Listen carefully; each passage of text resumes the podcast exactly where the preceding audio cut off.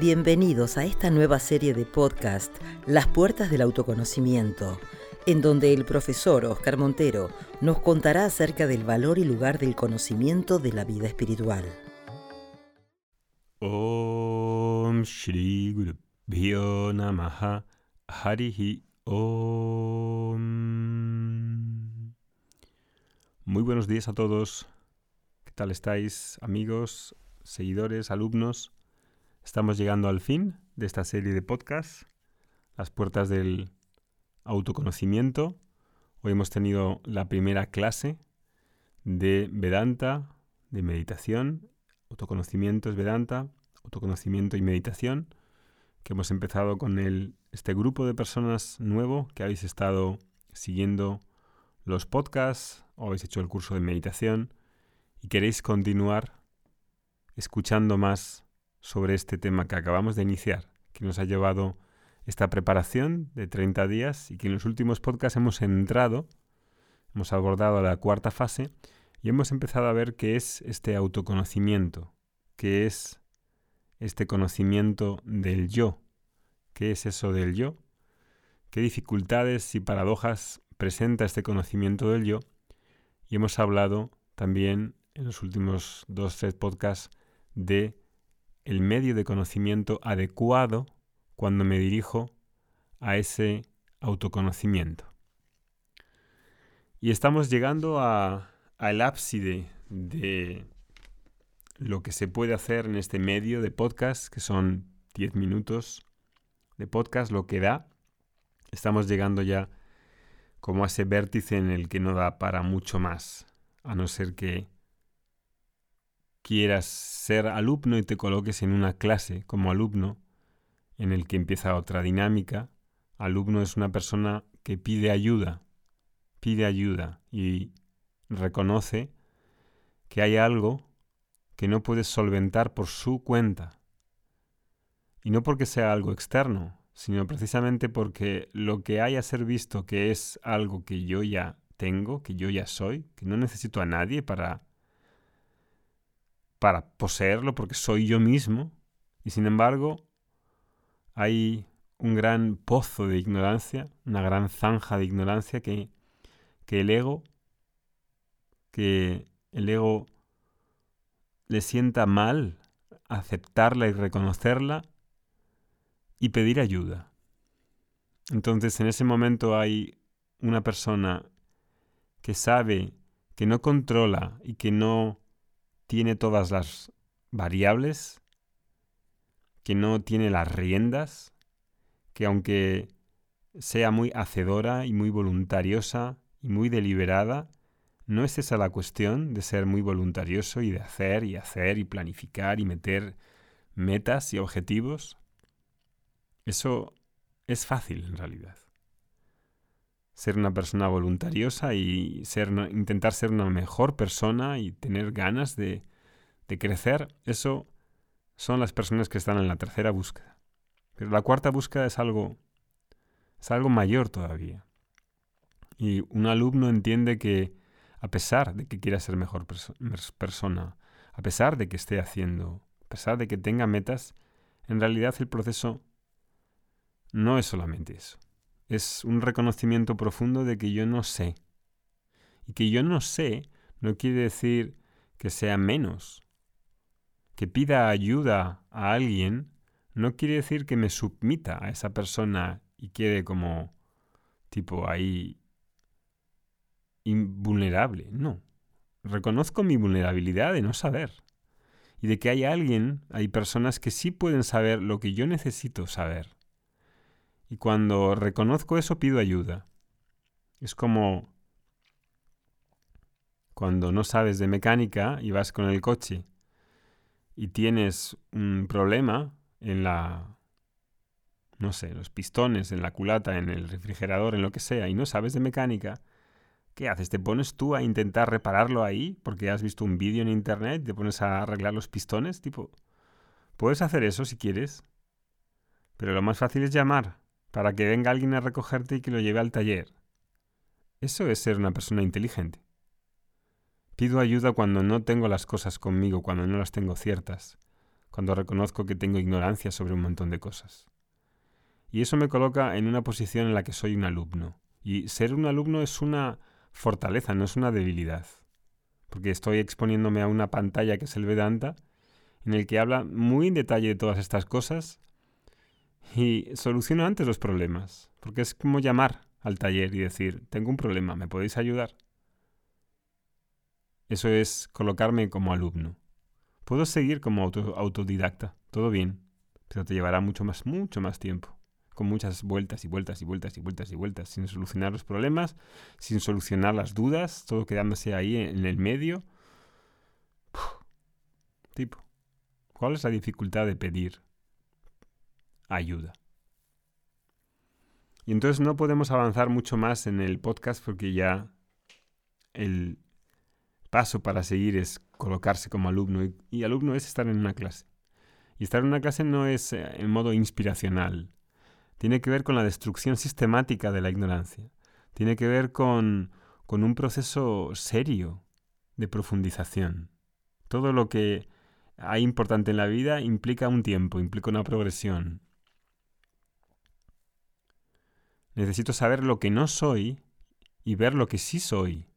Y Vedanta trata con con destruir inicialmente toda esa ignorancia que tengo, creencias, falacias, un montón de ideas acerca de mí, de los demás, de cómo debería ser el mundo, de Dios, etcétera, etcétera, de lo que soy. Y si tengo realmente esa valentía y coraje, digo, necesito ayuda, quiero ayuda. Y ahí voy y me coloco como un alumno. Sí, mi ego me lo permite, porque el ego es tan inteligente y va a hacer todo lo posible para pensar que tienes todas las eh, las riendas del asunto y estás haciendo todo lo correcto y para que te quedes tranquilo, pero sí que en realidad, sin que en realidad cambie nada. Así es de inteligente el ego. Así se las juega el ego. No porque sea algo demoníaco, sino porque tiene esa inteligencia, porque no quiere ser visto por lo que es. Y entonces, aunque no vamos a avanzar más en este tema, pero sí que hace falta todavía decir algunas cosas para que nuestra vida espiritual, sea cual sea, tengamos cierto más discernimiento y objetividad. Hay un verso muy interesante en la Bhagavad Gita que dice que los deseos, todos los objetos de deseo, las situaciones que son que, deseamos, nuestros proyectos de vida, todo lo que queremos obtener para nosotros mismos, habla ese verso, y dice que si tenemos las bendiciones adecuadas y ponemos esfuerzo y somos persistentes, todo llegará tarde o temprano. Sin embargo, todos esos objetos de deseo son limitados, son finitos, se acaban. Tarde o temprano llegan a su fin. Piénsalo bien. El cuerpo. Invertimos mucho tiempo y, energía en tener un cuerpo bonito. Pero el cuerpo bonito llega a un punto que se acaba, punto. Si tengo todo mi, mi empeño y mi identidad basado en el cuerpo, cuando sea más viejo voy a estar muy deprimido. Lo mismo con el dinero, lo mismo con los viajes. El dinero no lo puedo tampoco tener en el banco esperando a que llegue un momento en el que me lo gaste, porque el dinero está para usarse. Pero llega un momento incluso en la vida en la que no puedo ni usar el dinero porque ya no tengo ni condición para usarlo. Ya es demasiado tarde o de viajar.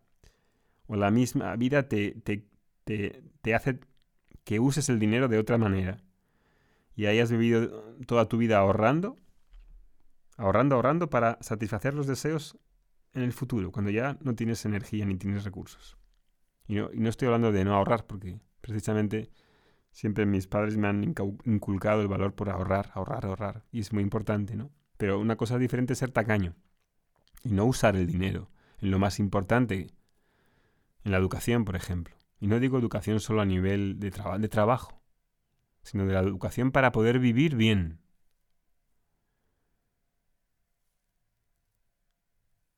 Entonces, en cuanto a un proyecto de vida para ser feliz, piensa si tiene para ti sentido ahorrar y armar muchas cosas y todas esas cosas van a ir acabándose, van a ir llegando a su fin. Porque en realidad entonces mi esfuerzo se está yendo por el desagüe. Hago un esfuerzo y al final gano que una naranja y esa naranja se va a podrir. Entonces, ¿cómo puedo realmente apuntar a algo que viaje junto conmigo que viaje y esté conmigo. esa comprensión tiene que producir en nosotros una especie de despertar a la búsqueda de algo más grande que no sea objetos, que esté, entre comillas, más allá del mundo de los objetos. Y eso debe ser el autoconocimiento, porque es el conocimiento del yo, conocimiento de que está conmigo, sobre mí. ¿Eso, eso posible? ¿Tienes algo que esté más allá de ese mundo de los objetos realmente? Y si no tienes ayuda para ver todas estas cosas, parece que esto solamente es un viaje mental, ¿sabes? Pero existe realmente esa realidad para algo mayor, porque el esfuerzo de estar con uno mismo y el esfuerzo de esa madurez, madurez espiritual tiene dos cosas geniales, dos cosas geniales. Primera, que estés donde estés dentro de tu historia que estés viviendo, el autoconocimiento siempre viaja contigo. Piénsalo, si soy una persona que no sé, tiene un buen coche, un auto, y soy feliz cuando estoy en el auto, todo bien.